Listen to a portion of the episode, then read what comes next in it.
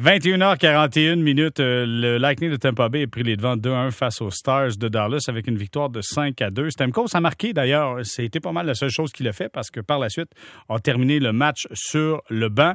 Euh, pour en parler, Bruno Gervais avec nous. Salut Bruno. Salut, comment ça va? Ben, ça va super bien, Bruno. Je veux savoir, Tampa Bay, et je disais tantôt à Martin McGuire, d'après moi, Dallas a sorti tout ce que Dallas peut sortir. A été agressif, a pris de mauvaises pénalités, par contre, a été fait de l'échec avant. D'après moi, on peut encore voir mieux de Tampa Bay. J'ai l'impression que cette série-là, le momentum, c'est Tampa Bay qui le possède présentement. Euh, Tampa Bay le possède, mais c'est deux équipes qui ont été extrêmement résilientes depuis le début des séries. Tu te rends pas en finale euh, habituellement sur un chemin facile. C'est une équipe qui est capable de rebondir. Les Stars vont être capables de rebondir, comme le Lightning l'a fait après la première défaite. Euh, quand tu regardes le, match, les trois premiers buts du Lightning, c'est des buts qui ont été donnés, qu'on n'a pas vu souvent de la part des Stars depuis le début des séries. Et en général, la première période, moi, je la donnais aux Stars de Dallas au niveau de la façon de jouer, de l'engagement qu'ils ont eu. Euh, tu sais, t'envoies Kucherov en échappé sur une erreur d'Escanen. Euh, t'as Kodobin qui voulait faire un beau cadeau à Stamkos, qui se tasse complètement du filet puis qui laisse mhm. la voie libre dans la partie supérieure. Stammer ne manquera pas ça. Euh, t'as donné des, des, des, filets comme ça, t'as fait preuve d'indiscipline encore, ce qui a été un problème des Stars depuis le début des séries. Et ils ont donné ce match-là sur un plateau d'argent mais c'est une équipe qui a été capable de rebondir et ce qui fait leur force, c'est que c'est pas pas besoin de juste voir un trio capable de rebondir, ils le font en unité, en groupe. Euh, puis j'ai l'impression qu'ils vont donner tout un match demain, euh, j'en suis certain, pour ramener, pour essayer d'égaler cette série-là. Euh, ça va être, selon moi, une longue série. Oui, le Lightning a gagné ce match-là, mais gagne 5 à 2, 25 à 1 ou 1-0 en 12e prolongation, c'est juste une victoire. Et là, tu passes tout de suite au prochain match. Bon, Bruno, tu parles comme un coach. On entend le coach en toi qui nous parle. Mais soyons honnêtes, il y a quelque chose, il y avait quelque chose de beau avec Stamkos qui était là sur le banc, malgré le fait les blessures, puis tout le monde était heureux. Tu sais, on sentait qu'il y a quelque chose de positif avec Tampa Bay. Bien, c'est certain. Ça a une histoire de voir euh, Stammer revenir au jeu, de voir Stamkos revenir au jeu. C'en est un et j'en suis certain. C'est quelque chose qu'il a mentionné euh, à, travers même la saison. Euh, quand tu es jeune, puis tu te rends en finale de la Coupe Stanley, jeune dans ta carrière, certaines fois, tu as l'impression que ça va revenir souvent. C'est facile, tu te rends là, puis ça sera l'année prochaine. Puis plus tu dans ta carrière, plus tu réalises que ces opportunités-là sont très rares. Et là, lui revient, il a vécu la finale de la Coupe Stanley contre les Blackhawks de Chicago. Il a, fini, il a vécu la, finale de conférence en prolongation contre les Bruins de Boston, euh, l'année que les Bruins ont gagné il a vécu des choses qui font qu'il sait que c'est peut-être la dernière fois qu'il a la chance de mettre la main sur cette coupe-là. Mhm. C'est un message qui a été dans la chambre, c'est certain. Et le fait qu'il embarque, c'est un gars très dynamique, explosif, on l'a vu, euh, profite et marque. Juste ça, ça l'a amené énormément de vie dans des séries où c'est tellement intense, c'est tellement long, c'est tellement une situation particulière que des fois tu deviens zombie tu deviens robot, tu, recommences le lendemain, bang, c'est le jour de la marmotte. Fait que quand tu as ces événements-là, quand tu as ces choses-là qui sortent un peu de l'ordinaire, ça l'amène un boost d'énergie euh, psychologique, physique à l'équipe. Puis juste les quelques minutes qu'il a joué, c'est sûr que ça va être bénéfique.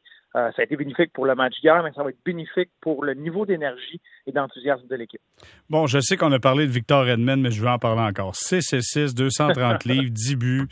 Coup de patin exceptionnel à l'attaque, en défense. Je suis capable de frapper. Euh, écoute, euh, je disais dans l'introduction, j'ai l'impression que c'est un bonhomme qui a été créé sur PlayStation par un petit gars de 14 ans dans son sous-sol, puis il a fait un super joueur pour son équipe toute étoile. Ça n'a aucun bon sens qu'Edmund fasse sa patinoire. Là. 100%, d'accord avec toi. Pour moi, c'est le, c'est le Conning Smith euh, présentement. Et le petit gars qui a créé ce bonhomme-là, il a triché. Hein, selon moi, c'est injuste de créer un athlète de la sorte. Mais moi, il y a une chose, puis je pense que c'est avec Mario que je l'ai mentionné. Une des choses que j'ai retenues pour avoir joué avec euh, Victor, parce que moi, les deux, les deux seuls joueurs qui restent du Lightning du moment que j'étais là, c'est euh, Victor Edmond et euh, Steven Stamkos. C'est les deux joueurs qui restent. il, y a du monde, il y a des gens d'organisation et des gars qui étaient dans les mineurs à ce moment-là. Mais ça, c'est les deux gars avec qui j'ai joué. Puis une chose que j'ai retenue de Victor Hanman, on niaisait, on rigolait sur la patinoire. Puis il avait fait une, super manœuvre. Il était au début dans la ligne nationale. C'était pas le joueur qu'on connaît aujourd'hui. C'est un joueur en développement. Il fallait être patient avec lui, malgré le fait que c'était un haut choix de première ronde. Et euh, on rigolait. Puis à un moment donné, en niaisant, je disais, t'es vraiment bon. T'es vraiment bon au hockey, t'es, es une machine. Puis il dit, non, je suis pas un bon joueur de hockey, je suis un bon athlète. Puis là, ça me reste dans la tête. Puis après la pratique, on se met à jaser. Puis qu'est-ce que tu veux dire? Puis il se met à me parler un peu de la mentalité. C'est un gars qui est bon dans tous les sports. C'est une mentalité que tu retrouves en Suède où ils deviennent des bons athlètes et ensuite ils se spécialisent. Fait que lui, il était plus tard dans son développement au niveau de se spécialiser dans le hockey, mais est extrêmement avancé au niveau d'être un bon athlète. Fait que là, une fois que tu es un excellent athlète, que tu es capable de t'ajuster à tout, puis on le voit comment il se déplace sur la glace, après ça, tu peux te spécialiser dans ton sport. Parce que là, tu as plein de façons de peaufiner ton jeu, tu as plein de façons d'améliorer ton jeu parce que tu es un vrai athlète de base. Puis ça, ça m'avait frappé. Je dis, lui, lui, a compris quelque chose qu'il faudrait comprendre euh, pas mal plus vite que tard ici, mais c'est son approche à tout. Puis c'est pas le gars qui va te battre à la chez Théodore ou à la Macar à travers les mains ici, ça, mais il est tellement mobile dans la façon qu'il se déplace, il voit bien le jeu, puis il prend ce qu'on lui donne. Fait que c'est un c'est un gars dans les deux sens de la patinoire qui est exceptionnel, puis présentement, c'est pour moi, Vasilevski est excellent, mais Victor Edmond est la raison pourquoi le Lightning est dans cette situation-là. Je disais tantôt en début d'émission, je disais aux gens, tu sais, on va prendre une petite pause COVID parce que des fois, c'est pas clair qu'est-ce qu'il faut comprendre avec le sport à l'école puis tout ça. Puis mm-hmm. je me suis dit, on va prendre une petite pause COVID ce soir pour on va essayer de s'amuser. Puis euh, si on dit que Victor Edmond a été créé dans son sol par un petit gars de 14 ans sur PlayStation, si on avait à créer l'attaquant parfait pour amener avec le Canadien de Montréal, tu sais, tu prends les attitudes, les atouts de chaque joueur. Moi, tantôt, j'ai dit, j'aimerais qu'il ait la vision de jeu la capacité de passer un Kucherov. J'aimerais qu'il y ait du, du Mark Shifley puis du Blake Wheeler sur le physique. Si Bruno Gervais avait à créer son bonhomme pour le Canadien de Montréal à l'attaque, ça ressemblerait à quoi? Oh, là, t'en as nommé un, t'en as nommé un très bon.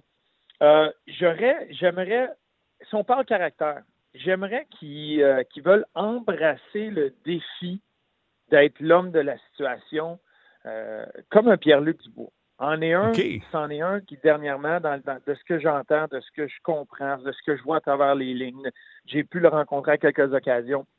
C'en est un qui veut, qui veut gros, puis pour les vraies raisons. Euh, ça, c'est un niveau au niveau du, euh, du caractère.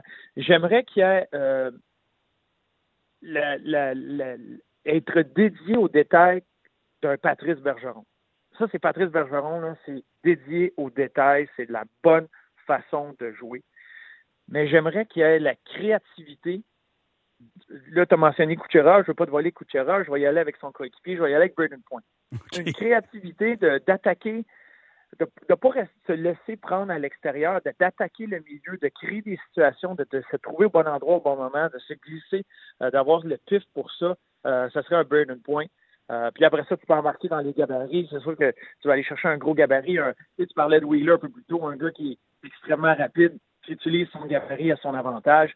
Puis peu importe ce qu'il va faire là, pour aider le Canadien présentement, ça leur prend un gars qui va jouer la position de bumper en avantage numérique. ramène ça à la lecture de jeu de Brandon Point. On l'a vu le but l'autre jour. Euh, c'est une des raisons pourquoi l'avantage numérique du Lightning avait beaucoup de succès en saison régulière. C'est la façon que Braden Point joue la position du bumper. Pour ceux qui ne savent pas la position du bumper, c'est le joueur en avantage numérique qui joue à l'intérieur de la boîte défensive il se déplace, mais souvent, lui, il y a les quatre joueurs qui vont essayer de le surveiller parce qu'il est très dangereux. Ça prend tout un sens de hockey pour se libérer. Fait que là, je viens de te nommer euh, euh, des traits de caractère, mais d'après moi, ce joueur-là devrait coûter entre 125 et 150 millions par saison. je ne sais pas si on peut se le permettre encore. Ben, j'allais dire, c'est sûr qu'il y a un glitch sur le jeu, puis euh, ça fait non, excusez-moi, mais ça fonctionne pas. Ben, tu vois, c'est ça. On essaie de s'amuser ce soir, puis Bruno, t'as pris le temps de jouer avec nous. C'est fort apprécié. Merci beaucoup, Bruno, d'avoir été là.